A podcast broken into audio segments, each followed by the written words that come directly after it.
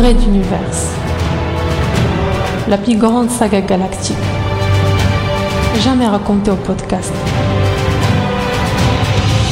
Chapitre 6. Écho. Cinquième partie.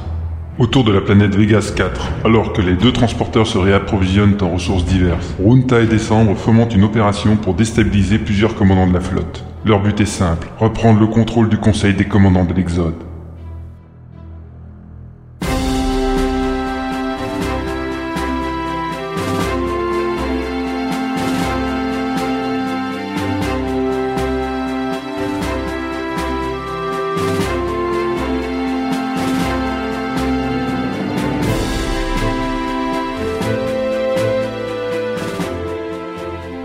Transporteur numéro 7 voguait en pleine transition.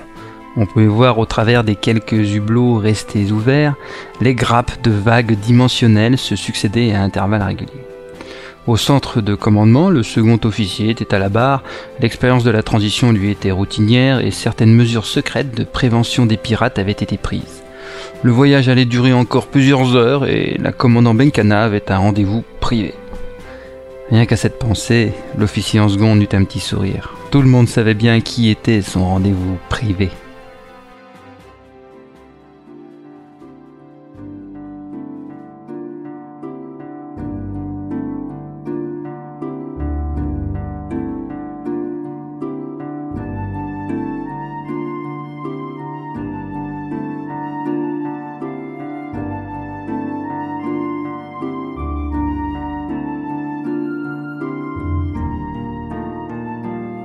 La princesse Azala était assise face à Benkana, dégustant les crevettes de la mer intérieure que le cuisinier avait sorties de la chambre froide spécialement pour l'occasion. C'était évidemment son plat favori, son hôte la connaissant parfaitement. Le message du second lui était arrivé depuis deux semaines environ lors du départ du transporteur, et la jeune princesse désespérait de recevoir l'invitation tant attendue. L'attaque pirate du transporteur numéro 2 avait bouleversé l'agenda de la commandant, ainsi que le moral de la flotte en général. Les renseignements qu'Azala avait pu tirer étaient désastreux. Plusieurs centaines de morts, la perte du commandant Bazavetch, de très nombreux matériels ou provisions détruits, sans même parler des chasseurs lourds anéantis. Raison de plus pour euh, rendre cette soirée différente et les sortir toutes deux des impératifs qui étaient les leurs durant les dernières journées. L'ambiance de la pièce, au demeurant austère, avait été habilement réchauffée par un savant jeu de lumière tamisée et de plantes vertes, le tout baignant dans une musique d'ambiance douce de Materwan. Benkana avait pris soin de ne choisir aucun morceau risquant de faire ressurgir de douloureux souvenirs. Les rideaux dorés, accrochés au grand hublot, tamisaient la lumière crue du passage successif des dimensions tout en en conservant certaines teintes.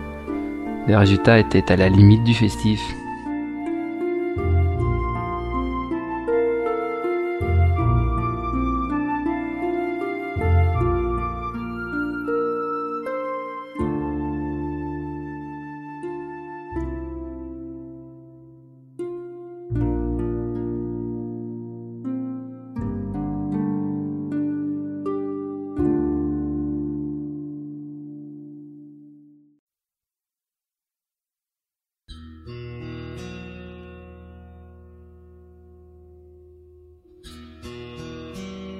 Azala portait une robe de mousseline rouge, serrée aux hanches et relevée d'un col fermé au bouton d'or.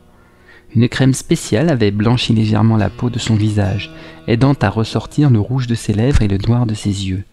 Ses petites pommettes, rehaussées de roses bonbons, étaient assorties aux anneaux soutenant des cheveux noués en chignon traditionnel complexe des princesses de Materwan. Face à elle, Benkana portait une tenue de soirée masculine. Un ensemble complet, pantalon et veston en flanelle noire, qui laissait apparaître une chemise blanche immaculée. Sa longue queue de cheval était exceptionnellement défaite, et elle avait laissé ses cheveux tomber sur ses épaules, retrouvant un peu de leur ondulation naturelle. Sobriété dans la tenue comme dans le maquillage, elle exaltait ainsi sa masculinité si attrayante à Azala.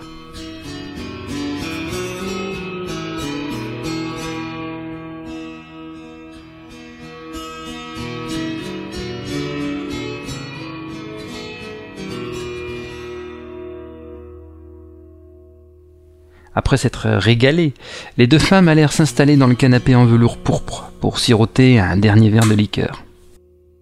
Elles bavardaient de leur nouvelle vie, de scènes cocasses, telle la femme de chambre d'Azala entrant dans les toilettes alors que le jeune garçon domestique enlevait son pantalon. Elles rirent de bon cœur, se rapprochant imperceptiblement l'une de l'autre. Benkana savait parfaitement ce qu'elle faisait. Elle apprivoisait son ancienne maîtresse et la rapprochait d'elle jusqu'à sentir le parfum d'été qui flottait dans l'air à l'époque de leur liaison. Même le canapé en velours devait lui rappeler de bien beaux souvenirs.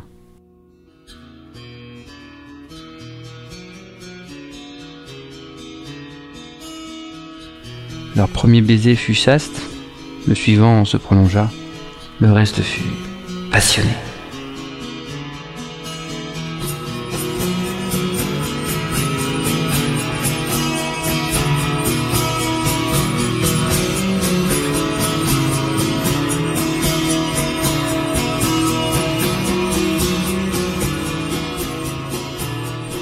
La peau laiteuse d'Azala se contractait agréablement sous les doigts et la langue de sa partenaire, faisant durcir sa poitrine et ressortir la pointe des tétons que Benkana prenait plaisir à torturer doucement entre ses dents.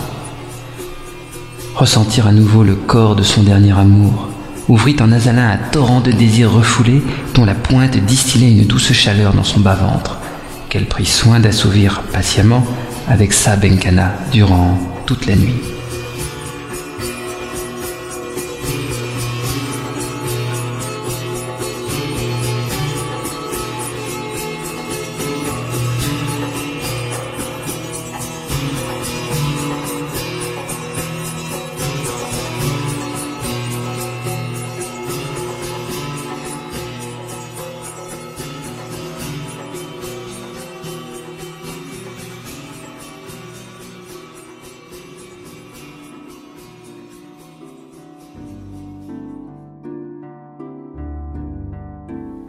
Le lendemain, au plus proche de ce que lendemain voulait dire en l'absence de soleil, l'air de la pièce était lourd de musc et de transpiration.